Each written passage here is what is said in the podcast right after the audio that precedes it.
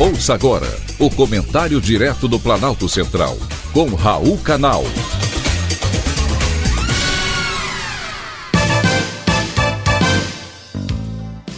Queridos ouvintes e atentos escutantes, assunto de hoje: CNJ acerta.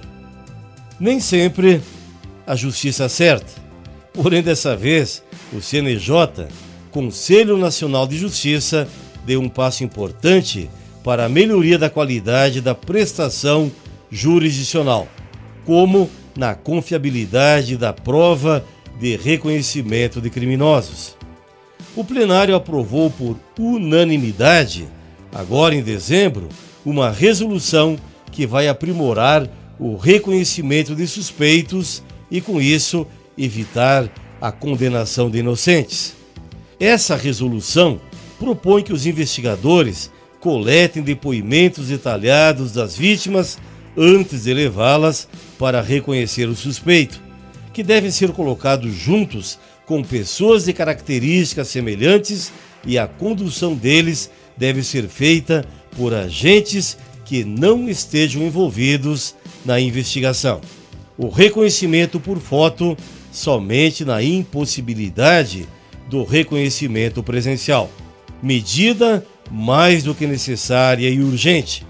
Um relatório divulgado pela Defensoria Pública mostra que, de 2012 a 2020, ou seja, em oito anos, houve ao menos 90 prisões injustas baseadas no método. Poderia ser uma única? Já estava errado. Não se pode prender, muito menos condenar alguém baseado em uma fotografia ou em um reconhecimento equivocado. Já passava da hora da justiça aprimorar a forma como o reconhecimento pessoal era conduzido.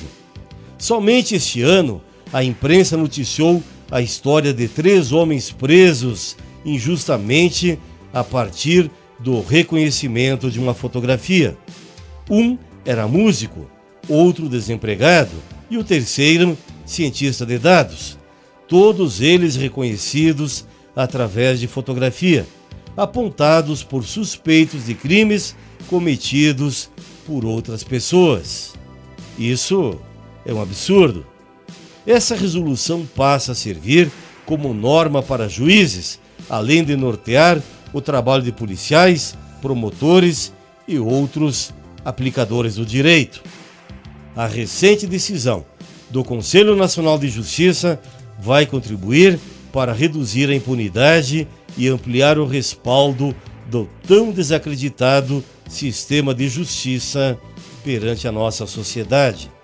Foi um privilégio, mais uma vez, ter conversado com você.